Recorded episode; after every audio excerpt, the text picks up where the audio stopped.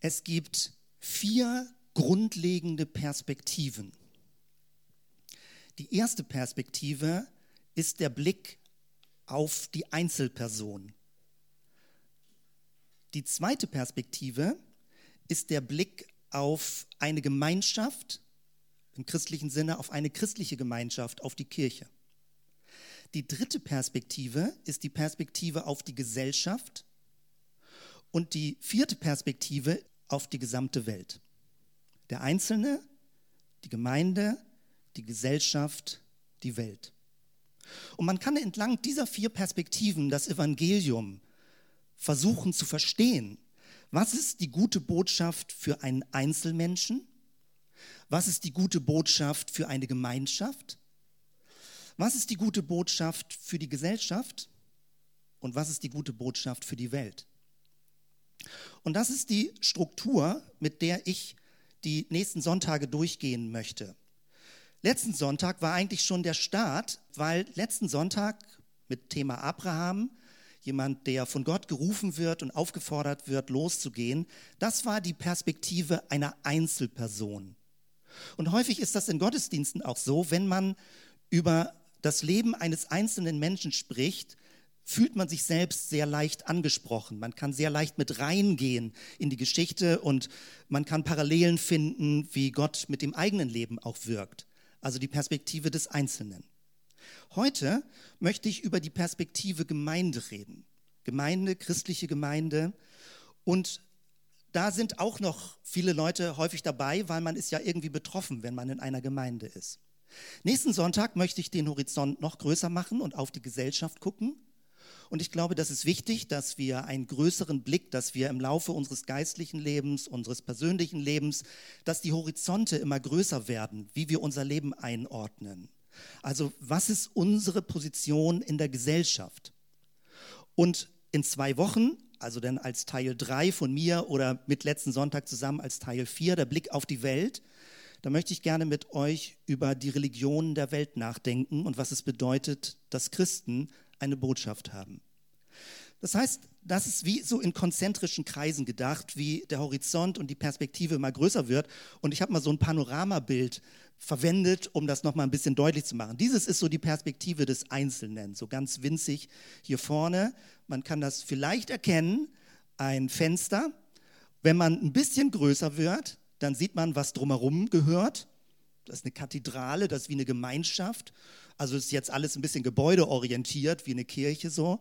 Äh, wir denken ja eher von den Menschen, aber damit wir das so ein bisschen als Bild vor Augen haben. Man kann jetzt die Perspektive noch größer machen auf die Gesellschaft und dann sieht man eine Stadt vor Augen und man kann es noch weiter machen, dass man förmlich einen Rundumschwenk macht auf die Welt und das Ganze sich noch weiter bewegt. Und jetzt seht ihr, wo das auch ist. Das ist nämlich Tobias in Lissabon. wie wir gerade oben auf dem Turm stehen und einmal so einen ganz tollen äh, Panoramablick machen und unsere Handys da austesten, wie wir das hinkriegen. Also nochmal, ich wiederhole es, damit du es so ein bisschen auswendig im Kopf hast. Erstens der Einzelne, zweitens die Gemeinde, die Gemeinschaft, drittens die Gesellschaft und viertens die Welt. Und dementsprechend bekommt das Evangelium ganz viele Ebenen, ganz viele Facetten, ganz viele besondere Momente, von welcher Perspektive man aus auf Dinge guckt. Du kannst mit allen vier Perspektiven auf die Bibel gucken und findest unterschiedliche Aussagen. Also nicht widersprüchliche, sondern verschiedene Schwerpunkte.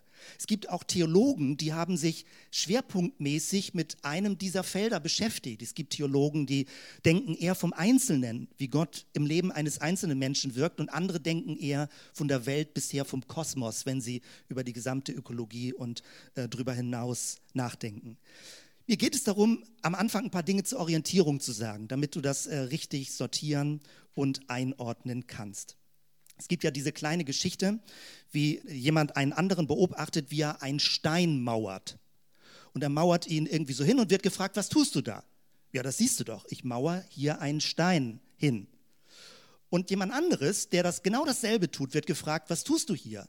Und der sagt nicht, ich mauere einen Stein, sondern ich baue an einer Mauer. Er hat einen größeren Horizont. Und ein Dritter wird gefragt, der dasselbe tut, was tust du hier? Und er sagt, ich bin Teil eines Bauteams, was eine Kathedrale baut. Das heißt, je nachdem, welchen Horizont du in deinem Leben hast, kannst du dein eigenes Leben in einen größeren Sinnzusammenhang einordnen. Wenn du nur fokussiert bist auf unmittelbar dich, deinen Alltag, deine Probleme, deine Lösungen, deine Wünsche, ist das auch schon wichtig. Aber wenn du den größeren Horizont hast und je mehr du über Gottes Geschichte verstehst, wie er mit Menschen unterwegs ist, mit dir, aber auch mit anderen, mit einer Gemeinde, in der ganzen Kirchengeschichte bis hin von Israel, wie wir es eben gehört haben, bis in die heutige Zeit, dann wird dein Horizont immer größer und mir geht es so, dass ich immer mehr staune und es geheimnisvoll finde, in welcher großen Geschichte wir leben. Heute also der Blick Gemeinde als eine Perspektive, die wichtig ist, vor Augen zu bekommen. Für wen ist das heute? Ich hatte das auch in der Mail, wer die Info-Update-Mail bekommt, gesagt. Besonders diejenigen, die neu da sind oder relativ neu da sind oder heute auch zum ersten Mal da sind, du bekommst sehr viele Informationen, wie die Gemeinde funktioniert, wie, in welchem Prozess wir drin sind und wo es hingeht. Und gerade am Anfang des Jahres ermutigen wir Leute, auch langjährige Leute, Mach doch kurz mal so ein bisschen Inventur bei dir. Möchtest du noch in dieser Gemeinde sein? Keiner zwingt dich. Gibt es eine andere Gemeinde, die für dich passender ist? Dann wechsel. Wir wollen da nicht verschnupft oder beleidigt sein, wenn Leute in andere Gemeinden wechseln. Umgekehrt sagen wir auch, wenn du den Eindruck hast, diese Gemeinde könnte für dich ein geistliches Zuhause für eine neue Wegphase sein, dann komm dazu und sei hier mit dabei. Wir wollen uns nirgendwo in Konkurrenz, weder zu anderen Gemeinden noch im negativen Sinne zu anderen Religionen sehen, sondern wir wollen die Botschaft von Jesus leben. Und wir wollen es so authentisch, so überzeugend, so stimmig leben, dass andere Leute sagen, das inspiriert mich, da möchte ich dabei sein, ich möchte mit auf diesem Weg gehen.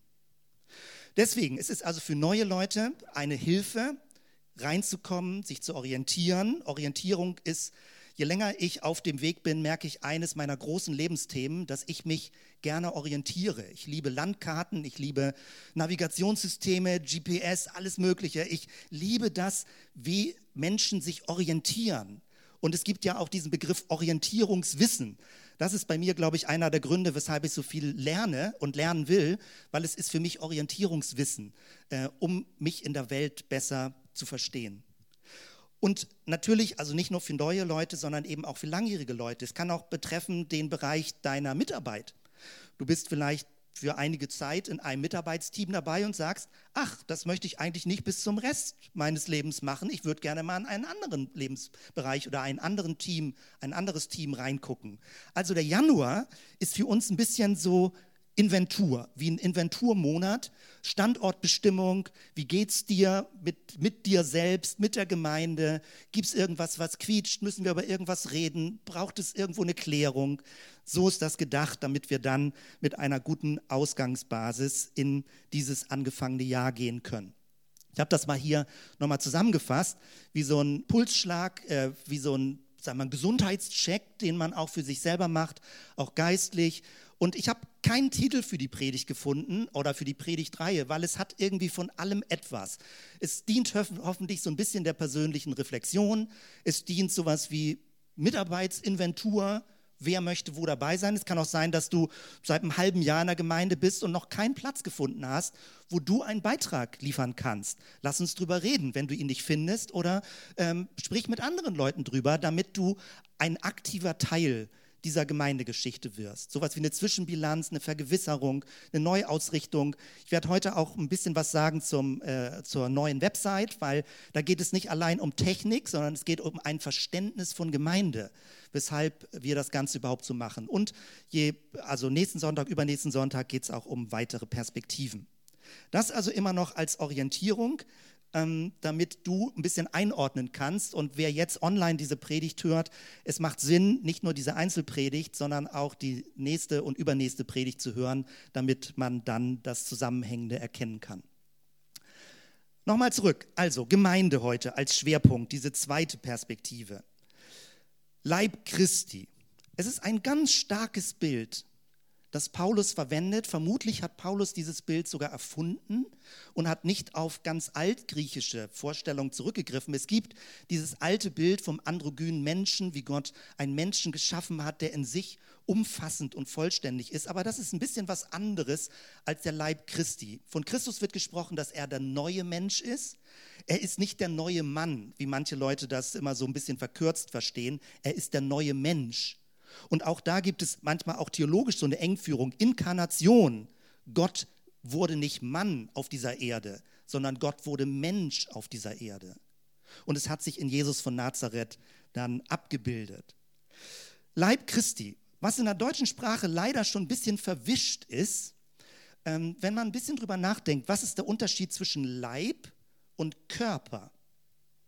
Man denkt, mh, hm, einfach nur so sprachlich, ein Synonym, kann man austauschen, einfach auswechselbar. Aber wenn man ein bisschen in der deutschen Sprachgeschichte zurückgeht, gibt es da so ein bisschen eine Tendenz. Der Begriff Körper ist eine Außenbeobachtung auf ein Ding. Der Begriff Leib ist eine Innenwahrnehmung. Das heißt, ein sozialer Organismus hat ein Gespür für seinen Innenraum, für sein Innenleben. Der Leib, man bezeichnet etwas als Leib, wenn ich von innen her in etwas hineinkomme. Das ist mein Leib. Man sagt kaum bei einer anderen Person, das ist ihr Leib, sondern da würde man sagen, das ist ihr Körper. Das ist nicht wirklich scharf auseinanderzuhalten, aber sehr spannend, dass es im Deutschen diese zwei Begriffe gibt. Und äh, so kann man sich das ein bisschen verständlicher machen. Wenn wir das jetzt übertragen, es wird ja nicht in der Bibel übersetzt mit, ihr seid ein Körper Christi, die neueren Übersetzungen fangen es an, teilweise so zu übersetzen, sondern ihr seid der Leib Christi. Und ich denke, das kann uns helfen zu verstehen, dass es ein innerer Organismus ist, ein sozialer, ein geistlicher Organismus ist, der eine Wahrnehmung hat, für dieses menschliche Zusammenleben, für die Art der Kommunikation, des respektvollen Umgangs, verschiedene Unterstützung, Mitfühlen miteinander. Da gibt es ja ganz viele verschiedene Ebenen. Die Bibel hat verschiedene Bilder und wir als Gemeinde haben auch mehrere Leitbilder. Man kann den Weg als Bild für Gemeinde nehmen, das Volk Gottes auf dem Weg. Man kann den Tempel, ein lebendiger Tempel aus Menschen, als Leitbild nehmen, man kann Salz und Licht als Leitbild nehmen oder eben den Leib Christi. Und darauf möchte ich mich heute Morgen besonders konzentrieren. Wir haben letztes Jahr, als wir beim Intensivwochenende zusammen waren, das mal versucht so zusammenzufassen. Es ist ja ganz schwer, so einen Leitsatz für den Traum, für die Vision, für, ja, für die Entwicklungsrichtung einer Gemeinde zu sehen. Und unser Leitsatz lautet, dass wir als Gemeinschaft die Friedensbotschaft Christi verkörpern wollen. Wir wollen die Friedensbotschaft von Christus als Gemeinschaft verkörpern. Also nicht allein verbal, nicht über Traktate, nicht über äh, Videos oder irgendwie was, was so was sagt, was aussagt, sondern wir wollen es verkörpern, eine Friedensbotschaft verkörpern. Und das, glaube ich, ist eine eine lebenslange Perspektive als Gemeinde daraufhin unterwegs zu sein. Und das, was mich seit Jahren beschäftigt, ich werde das gleich ein bisschen genauer ausführen, ist, wie kann Gemeinde ein lebendiger Organismus sein?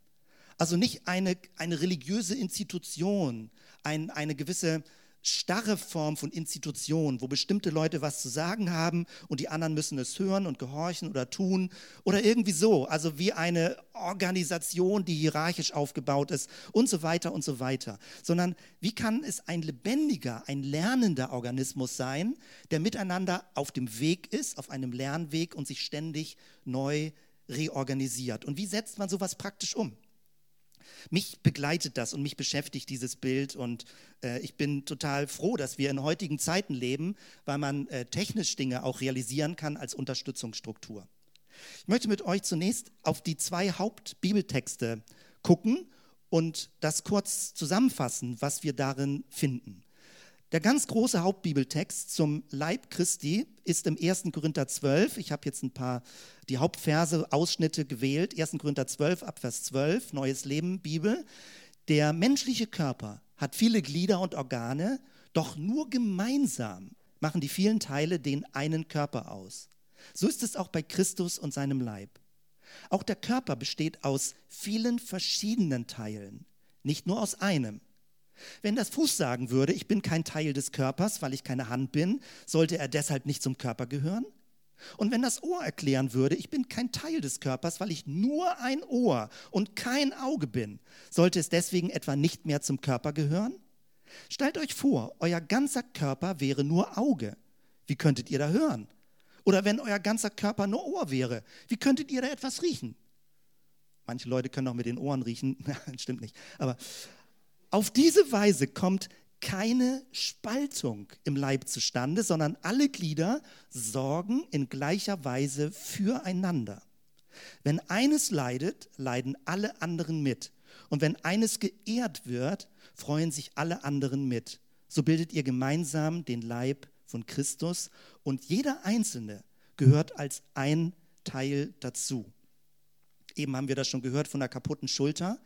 Wenn eine Schulter kaputt geht, dann ist es nicht nur die Schulter, also es ist zwar medizinisch die Schulter, aber es wirkt sich auf den ganzen Körper aus.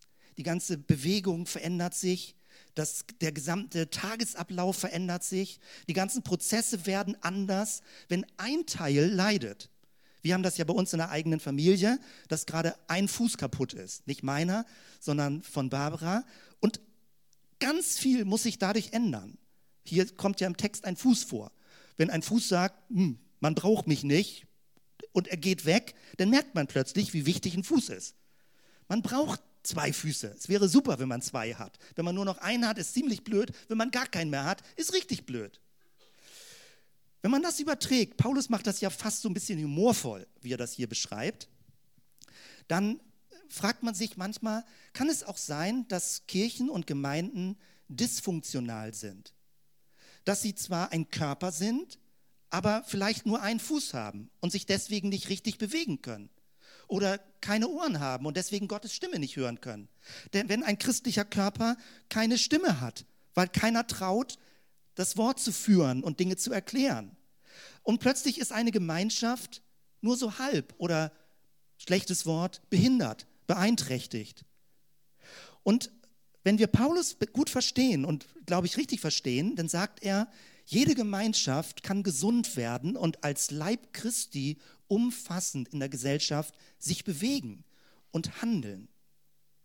Also, dies ist der erste Text, 1. Korinther 12. Es gibt einen zweiten Text, der auch sehr stark dieses Bild aufgreift, auch von Paulus, nämlich Epheser Kapitel 4. Ich lese ab Vers 11.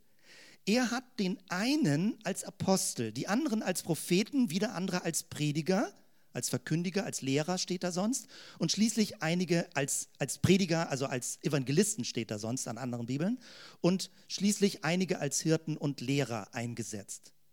Ihre Aufgabe ist es, die Gläubigen für ihren Dienst vorzubereiten und die Gemeinde, den Leib Christi, zu stärken.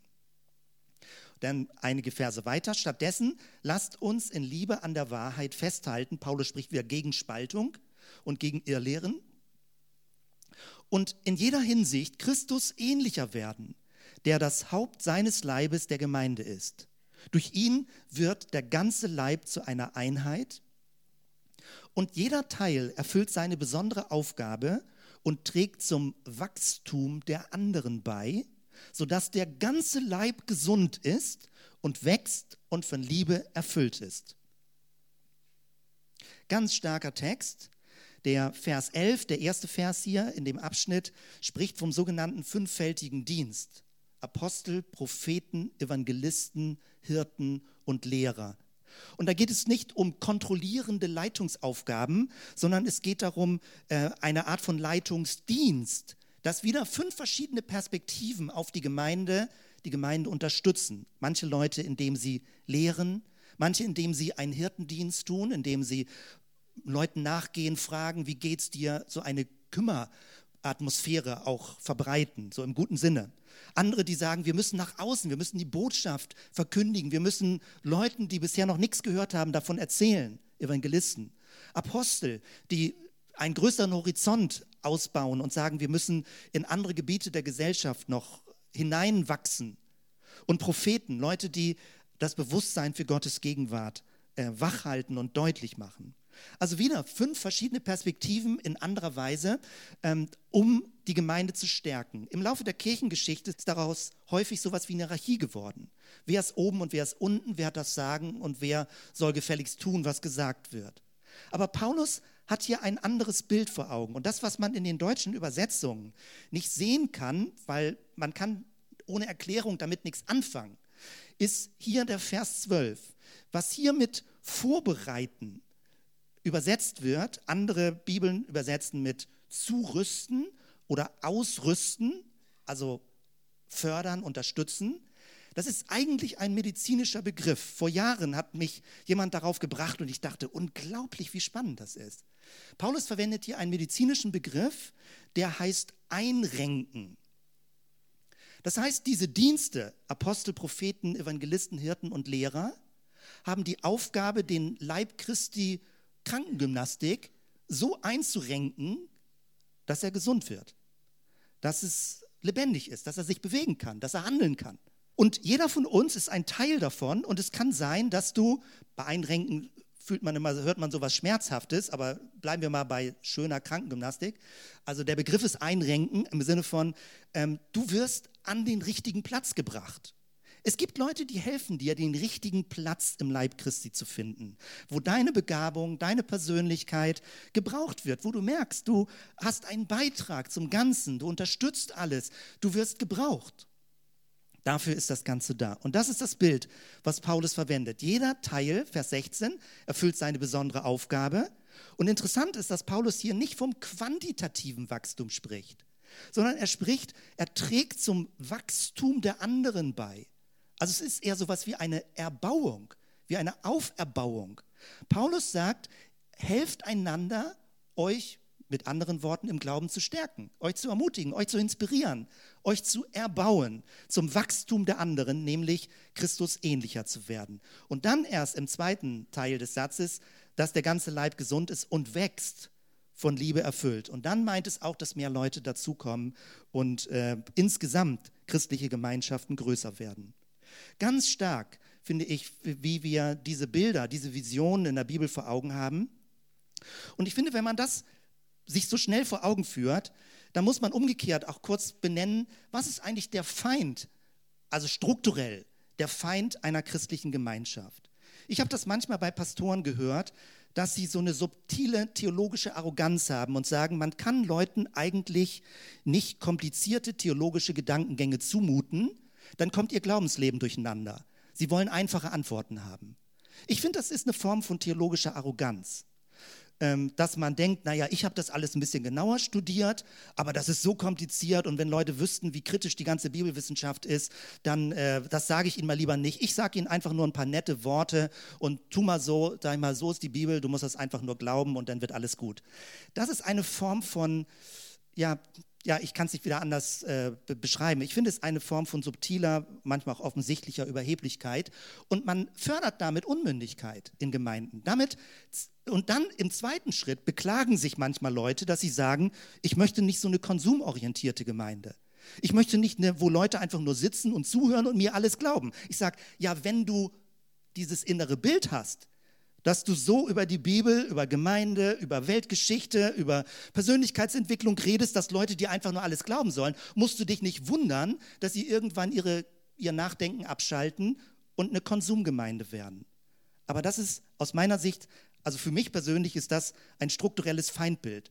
Und ich seit Jahren kämpfe ich ja dagegen, dass wir eine interaktivere, eine partizipativere Art von Gemeinde sind, wo wir auch aushalten, dass wir unterschiedliche Meinungen, unterschiedliche Ansichten haben, weil das befruchtet sich gegenseitig. Solange man respektvoll ist, solange man nicht Leute abwertet, solange man nicht sagt, das finde ich ja total bekloppt, was du da denkst, sondern zuhört und eine gewisse Unterschiedlichkeit aushält, äh, solange ist es inspirierend und man ist gemeinsam auf dem Weg.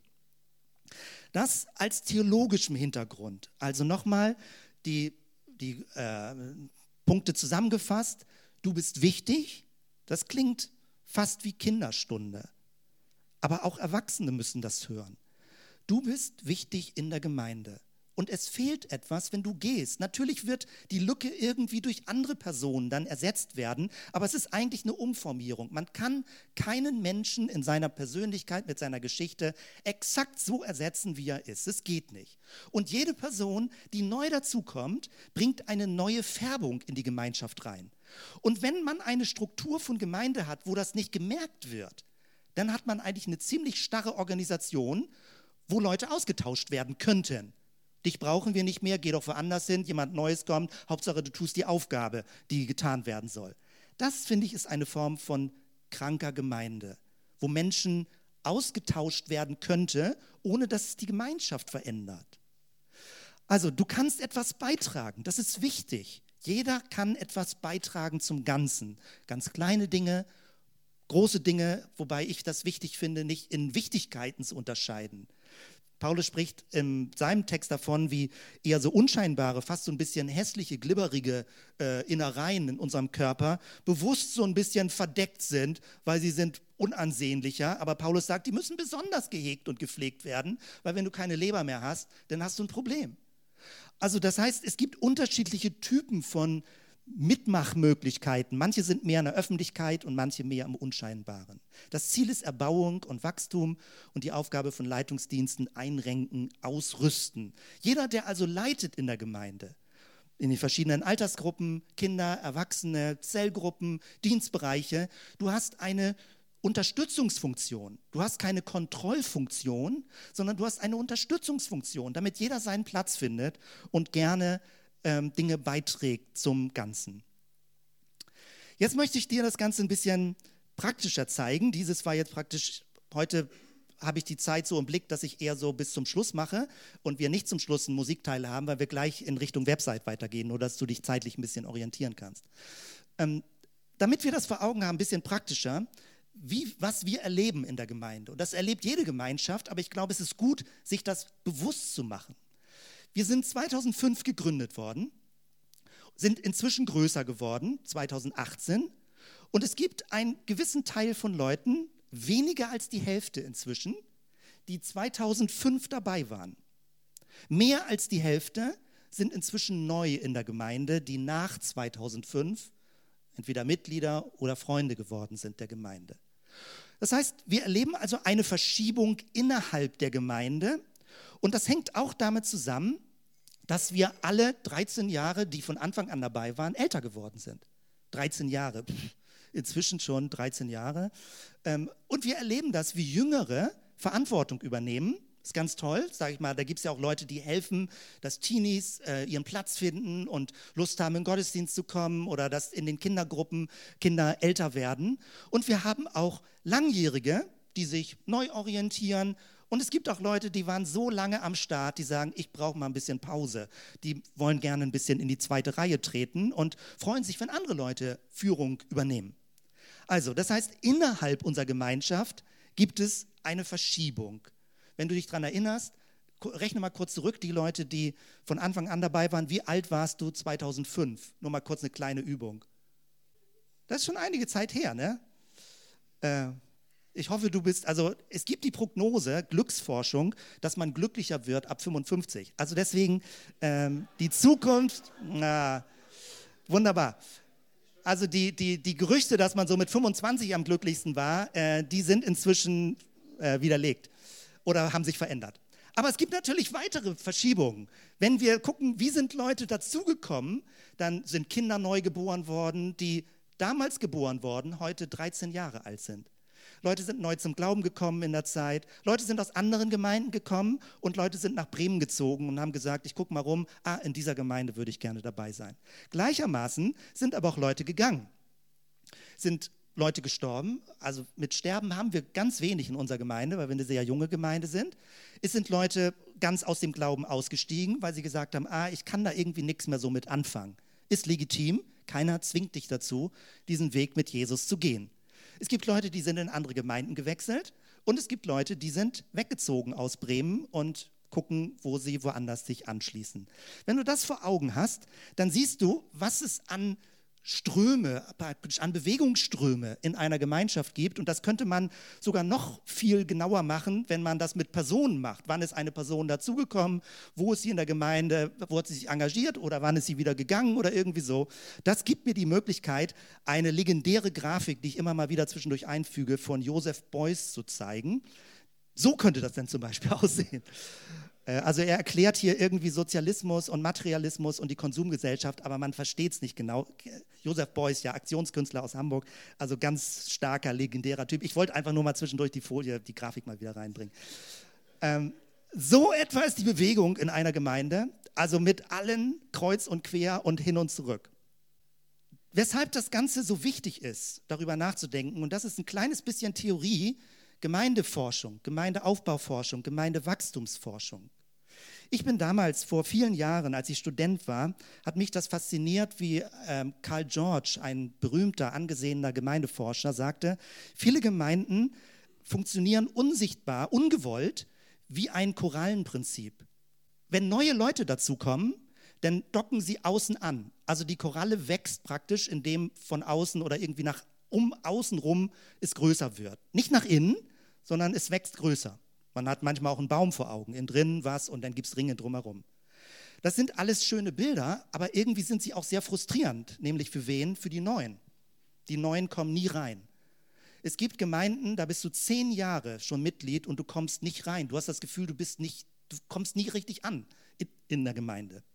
Und deswegen finde ich das sehr hilfreich, dieses äh, fraktale oder das Korallenprinzip vor Augen zu haben, als eine Warnung, dass eine Gemeinschaft nach innen erstarrt. Ich weiß, wie ich früher in einer Gemeinde gearbeitet habe, da waren Leute 35 Jahre in der Leitungsposition. Und dann, das ist natürlich Stabilität, wunderbar. Aber da gibt es an manchen Stellen, ist es auch sehr schwierig, dann Veränderungsprozesse einzuleiten. Ich finde viel schöner dieses Bild. Leute kennen das von mir schon und das würde ich auch immer wieder bringen als Veranschaulichung. Also Koralle oder Lavalampe. Und eine Lavalampe als Kind ah, ich hätte da stundenlang vorsitzen können. Ich finde das so meditativ, also unglaublich. Ich glaube, ich, ich, erinnere mich auch dunkel daran, wo irgendwie jemand eine Lavalampe hatte. Und da, da, da kann ich die ganze Zeit vorsitzen und mir das angucken. Bisschen, zeigt ein bisschen meine introvertierte Art. Ähm, und finde das so spannend. Also wie langsam sich die Formen verändern und bewegen und immer neue Formen, außen und innen nach innen geht und plötzlich was dabei passiert. Also Deswegen solltest du es jetzt irgendwann langweilig finden. Guck einfach auf die Laberlampe. Das ist das wichtigste Bild für die heutige Zeit. Hat auch ein bisschen was Hypnotisches, weil alles, was ich jetzt sage, geht tief ins Unterbewusstsein. Das als Bild. Und jetzt, äh, um das ein bisschen weiter vor Augen zu haben, also was alles möglich ist, zeige ich dir das mal, wie wir im Moment aufgebaut sind als Gemeinde. Immer die Lavalampe Ganz wichtig. Also wir haben verschiedene Gruppen, Zellgemeinde. Wir müssen ja immer ein bisschen darauf achten, dass wir auch wirklich eine Zellgemeinde sind und nicht eine alleinige Gottesdienstgemeinde werden, sondern das Rückgrat der Gemeinde sind kleine Gruppen. Es treffen sich Kindergruppen am Sonntag, Teenie-Gruppen, nicht nur am Sonntag, sondern auch äh, die WG, der Bibelunterricht, der FLUB, die Jugend in der Freiwilligenagentur, ganz toll, dass das dort, dort laufen kann. Wir haben äh, sogenannte GÜ-Kreise, Zellgruppen mit Kindern und wir haben Zellgruppen mit Erwachsenen. Das sind im Moment ist die Gruppenstruktur in der Gemeinde. Alle Gruppen sind in unterschiedlichen Phasen. Mal kommen Leute dazu. Mal sagt eine Gruppe, im Moment äh, brauchen wir ein bisschen Zeit für uns, damit wir uns sortieren können und ein äh, bisschen persönlicher werden können. Also deswegen, die Gruppen selbst haben ja solche Zyklen und solche Geschichtsphasen, die sie durchlaufen. Dann gibt es eine zweite Ebene in der Gemeinde, das ist die Ebene der Mitarbeit. Beteiligung. Wir haben den Solidaritätsdienst, A- und B-Dienst, Aufbauen, Abbauen in der Gemeinde, wechselt alle vier Monate etwa. Wir haben begabungsorientierte Dienste, das ist in der Regel etwas, was am Sonntag stattfindet, nicht nur. Teams, manchmal besteht das Team aus einer Person, aber die Person verantwortet dann diesen inhaltlichen Bereich.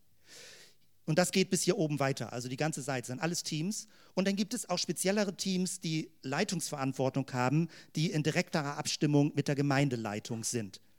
Wenn du das also hier vor Augen hast, dann merkt man, das sind verschiedene Ebenen. Es gibt einmal diese Ebene der Verbindung, Connect, Menschen, die in Gruppen zusammenkommen, zusammen die Bibel lesen, voneinander hören, sich unterstützen. Und es gibt die Ebene des Dienstes, Serve. Also im Englischen gibt es da manchmal so verschiedene Bereiche. Da gibt es Connect, Learn, Learning, etwas verstehen und dienen, etwas beitragen, etwas unterstützen. Das sind die ganzen Felder wo es möglich ist, sich zu beteiligen, damit eine Gemeinde als ein Organismus funktioniert, wo jeder etwas beiträgt und wo jeder davon profitiert, dass andere etwas beitragen. Jetzt mache ich eine kleine Zeitreise mit euch, um das deutlich zu machen, äh, wo wir uns als Gemeinde befinden, weil das ist so spannend. So, äh, diese Website ist unsere erste Website, die wir als Zellgemeinde Bremen hatten, 2005. Und unser absoluter Internetpionier ist Marc Ziesmer. Marc Ziesmer hat diese Seite programmiert, Kate hat sie designt. Und damals musste man aber alles, wer sich auskennt, ein bisschen damit in HTML mit Tabellen programmieren. Man musste alles in Tabellen, Layout setzen und dann Bilder einsetzen und so weiter. Und es war sehr, sehr aufwendig, weil man alles händisch nacharbeiten musste. Wenn es, und du hast jeden Sonntag neu eine Predigt, jeden Sonntag neue Termine und alles musstest du händisch in die Seite einsetzen. Sehr aufwendig. Wer diese legendäre Seite sehen möchte, findet hier unten den Link, die ist nämlich immer noch online. Und die kann man immer noch sehen. Ich zeige euch mal ein paar Bilder von 2005, vor 13 Jahren. Markus, hier, siehst du hier. Hast dich kaum verändert, außer Bart, ne? Männer werden ja auch nicht wirklich älter. Äh, seht ihr, ne? Also hier verschiedene Leute, die auch damals dabei gewesen sind. Ich war auch noch ein bisschen jünger. So, also es waren praktisch fünf Seiten, die hier oben anzusteuern waren als, mit den Kreisen, wo man sich über die Gemeinde informieren konnte. Ganz toll, ganz hübsche Visitenkarte, äh, wo man sehen konnte, was läuft. Dann 2007 kam der Kontakt im Internet, beschreibe ich das ein bisschen länger, wenn du da Interesse dran hast, äh, habe ich gehört, es gibt Content-Management-Systeme. Und da kann man Inhalte verwalten und Redaktionssysteme und so weiter. Und ich dachte, ah cool, da, da Riesenspaß gehabt, sich einzuarbeiten. Und unsere erste Seite war diese hier, aber die hat nicht lange gelebt, weil Leute das dunkle Design und diesen wunderbaren Holzfußboden nicht toll fanden. und deswegen, ähm, dieses war meine Aufnahme, wer da noch dabei war hier. Frank, ich glaube, Olaf ist hier, Matthias, ne, Ilke, Martina und so weiter. Wir haben im Bürgerpark einen Open-Air-Gottesdienst gemacht und hatten gerade unsere neuen T-Shirts und da gab es so eine Rückseite. Ist vielleicht nicht ganz einladend, das Foto, aber äh, so eine Mauer, äh, du kommst hier nicht rein, aber, ähm, aber wir fanden das gut, ja, also wir fanden das gut. Die Gemeinde ist ja auch nicht gewachsen, wer sich daran erinnert. Und äh, dann ging es aber schnell in ein helleres Design über. Und dann waren wir hier schon bei 2008, 2009 und haben damit immer weitergearbeitet. Und das war so etwas wie ein Online-Büro, wo man sich dann praktisch rund um die Uhr informieren konnte über die Gemeinde. Und das war dann schon 2012, wo alle Leute einen Account bekommen haben. Nicht das war noch sehr mühsam, weil das ist noch Typo 3 als System.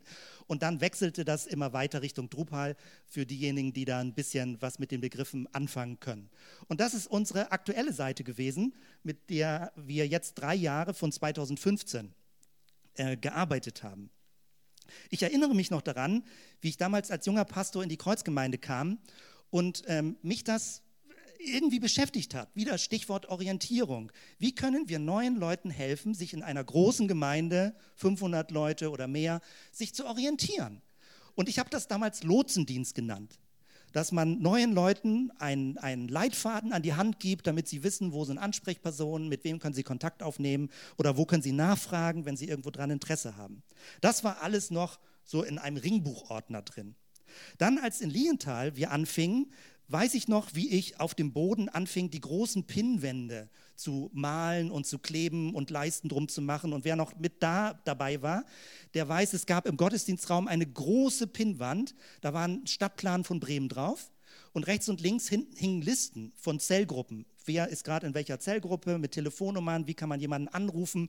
Und dann gab es so Pinnnadeln mit, mit äh, Wollfäden hin, wo sich die Zellgruppen treffen in der ganzen Stadt. Das war alles händisch. Alles händisch aktualisiert, alles äh, Listen händisch geschrieben, immer mit dem Hintergedanken, transparent zu sein, damit Leute sehen, wer ist wo, wen kann ich ansprechen und wo, wo sind die nächsten Schritte? Kurze Zeit später fing ich an, so ein Klappkartensystem zu machen, wo man Dienstbereiche hatte mit Aufgabenbeschreibungen, also wo man gucken konnte, was gibt es denn für Möglichkeiten, sich zu beteiligen oder mitzumachen. Und ich kann ja nur von mir sagen, für mich ist das ein sowas von unglaubliches Glücksgefühl, dass man das Ganze digitalisieren kann, dass das Ganze transparent auf einer Internetseite wird und man überall sehen kann, wo ist was, welche Leute sind wo, wo kann ich mitmachen, wie kann ich mich anmelden und dass das ein interaktives äh, System werden kann, wo äh, eben jeder, der einen Account hat, im geschützten internen Bereich natürlich, also nicht als was Öffentliches, sich mit einbringen kann und mit beteiligen kann. Und dahinter steckt, wenn wir wieder zum Grundlegenden kommen, Leib Christi, es ist ein etwas Partizipatives. Es ist, etwa, es ist die Richtung von mehr Beteiligung. Ich beobachte das ja im Internet, wie andere Kirchengemeinden immer stylischere Websites machen. Und das ist cool. Also ich meine, kannst auf Handy, hast dann coole Fotos und hast irgendwie Animationen drauf, dass die immer cooler werden und stylischer werden, ähm, die verwendet werden. Aber es ist in der Regel werden, wird die Gemeinde verwaltet. Es werden die Mitglieder verwaltet. Ich weiß bisher, da brauche ich Nachhilfe an der Stelle, von keiner Gemeinde, die so breit alles freigibt, dass man sagt, die Mitglieder sollen untereinander in Kontakt miteinander sein und alles wissen, was über sie gespeichert wird, alles selbst bearbeiten können, mit allem selbst umgehen können und Kontakt aufnehmen können zu Leuten. Also da geht es nicht mehr um die Frage, wer hat die schönste Website im ganzen Land, sondern wie können wir in Richtung Partizipation, Beteiligung, Interaktion das Internet weiter nutzen und letztendlich auch diesen ursprünglichen Gedanken eines Leibes, äh, wo die verschiedenen äh, Teile wie in einem Nervensystem miteinander verbunden sind. Es gibt Leute, die haben schon die Zeit von gestern Abend bis heute genutzt und haben sich schon die neue Website angeguckt. Ich hatte das äh, rumgeschickt, alle, die bisher einen Account hatten, dass sie einen Reset-Link bekommen und ihr Passwort neu eingeben müssen und dann auf der neuen Seite vollständig, also neu sind. Und mich würde das jetzt einfach nur mal auch als Gruppeneffekt interessieren, weil die internationalen, also weltweiten Forschungen sind, dass inzwischen 50 Prozent oder mehr der Leute anfangen, zumindest im privaten Bereich, äh, Internetseiten übers Handy aufzurufen. Also gar nicht mehr extra an einen Laptop zu gehen oder an einen Bildschirm zu gehen, sondern entweder Tablet oder ein Handy äh, auf dem Sofa sitzen und so eben im Internet surfen. Ähm, es gibt ja schon einige von euch, die haben sich die neue Website angeguckt. Wer von euch hat das über einen Computer gemacht? Und wer von euch hat das über ein Handy gemacht? Das bildet fast genau das ab. Ja, etwa 50, 50 Prozent. Äh, sehr spannend. Deswegen stellen wir alles um, weil die Handy-Fraktion, die Smartphone-Fraktion ist steigend. Ähm, Leute werden irgendwann nicht mehr ihren Computer hochfahren, um ins Internet zu gucken, es sei denn, sie haben einen sehr schnellen Laptop, sondern sie werden einfach mal eben kurz aufs Handy gucken. Und deswegen diese ganze Umstellung, damit es alles handymäßig funktioniert und ich erzähle jetzt keine weiteren Details, wie das alles technisch irgendwie funktioniert, aber mich begeistert das also super. Also die in Kurzform geht es darum, dass es für kleinere Displays funktioniert, dass mehr Beteiligung ermöglicht wird, dass es eine hohe Transparenz gibt und im gewissen Sinne ist das sowas wie ein kollektives Gedächtnis. Ähm, also es sind ja unsere Daten, die geben wir nicht irgendwo hin, sondern wenn du sagst, deine Daten sollen gelöscht werden, zack, löschen wir die, kein Problem. Aber wir gemeinsam haben sowas wie ein einen gemeinschaftlichen Weg, der dadurch im Internet entsteht. Und ich schließe jetzt mit einem Film, das ist der erste Schulungsfilm. Es gibt vier Stück schon, die du dir angucken kannst, wie das funktioniert. Und dann schließen wir hier den Gottesdienst und die verbleibende Zeit ist es möglich, dass ähm, du entweder Andi ansprichst, wenn du sagst, du möchtest direkt dir dein Passwort setzen, also nicht mit dem Link ist das zu kompliziert. Andi ist ansprechbar. Wink mal gerade, wo du bist, Andi. Hier, genau, hier vorne. Und Esther ist da, dass sie von dir, wenn du möchtest, ein neues Profilfoto machst. Dass man das dann hochladen kann, wenn du sagst, oh, das ist aber auch total alt jetzt von mir, ich hätte da mal gern was Besseres. Esther wird draußen stehen im Foyer, weil da ist ein bisschen glattere Rückwand. Und wenn du möchtest, bekommst du ein neues Foto von dir, was du dann zur Verfügung bestellt bekommst und dann hochgeladen werden kann. Schön wäre es eben, wenn es uns gelingt, das Ganze sehr aktuell zu halten. Also damit wir jetzt auf dem neuesten Stand kommen. Damit sind wir wieder bei Inventur. Jetzt brauche ich den Ton dafür und das dauert etwa fünf Minuten, dass du einen kleinen Überblick hast, so einen Rundgang, was auf der Website jetzt alles möglich ist.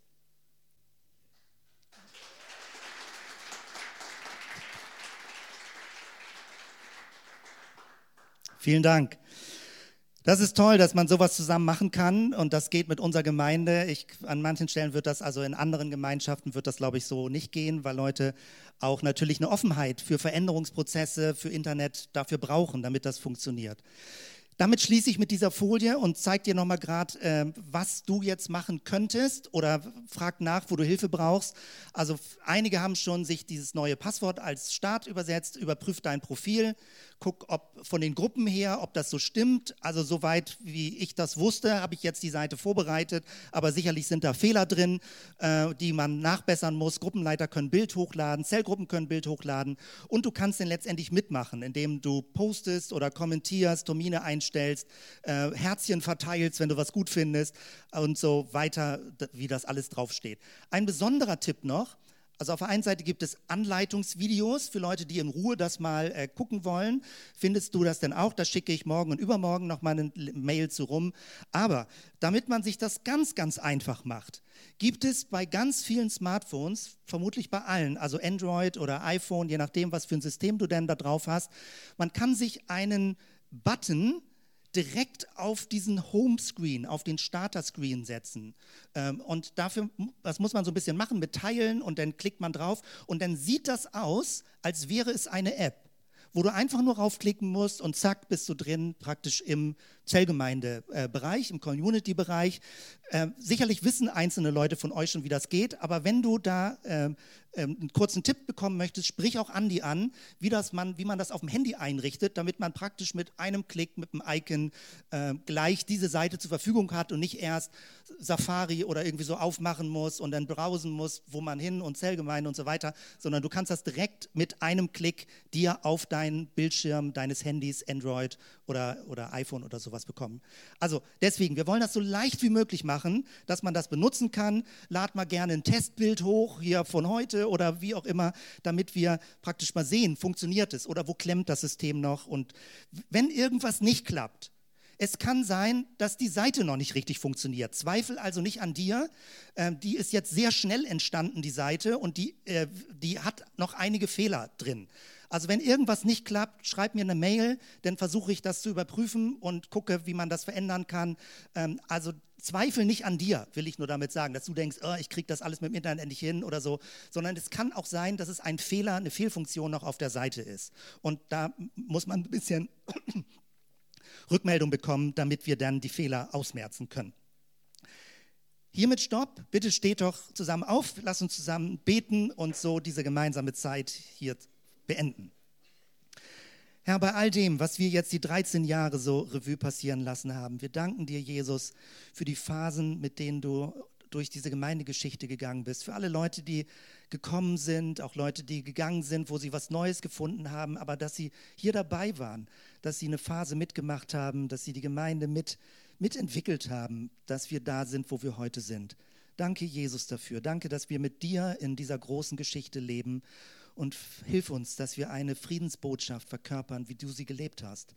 Dass der Leib Christi funktioniert, dass wir als Verkörperung, als eine Verkörperung dieses Leibes Christi, dass die Gemeinde funktional ist, lebendig und vital für Einzelne in der Gesellschaft, in unserer Stadt. Danke, Jesus, dass wir so miteinander kreativ und innovativ denken und arbeiten und leben können. Ich bete um deinen Schutz und um deinen Segen für die nächste Woche, dass du uns inspirierst und begleitest und dass wir immer im Bewusstsein haben, dass du ganz dicht an uns und in uns und an unserer Seite bist. Der Friede Gottes, der höher ist als alle menschliche Vernunft, bewahre unsere Herzen und Sinne in Christus Jesus, unserem Herrn. Amen.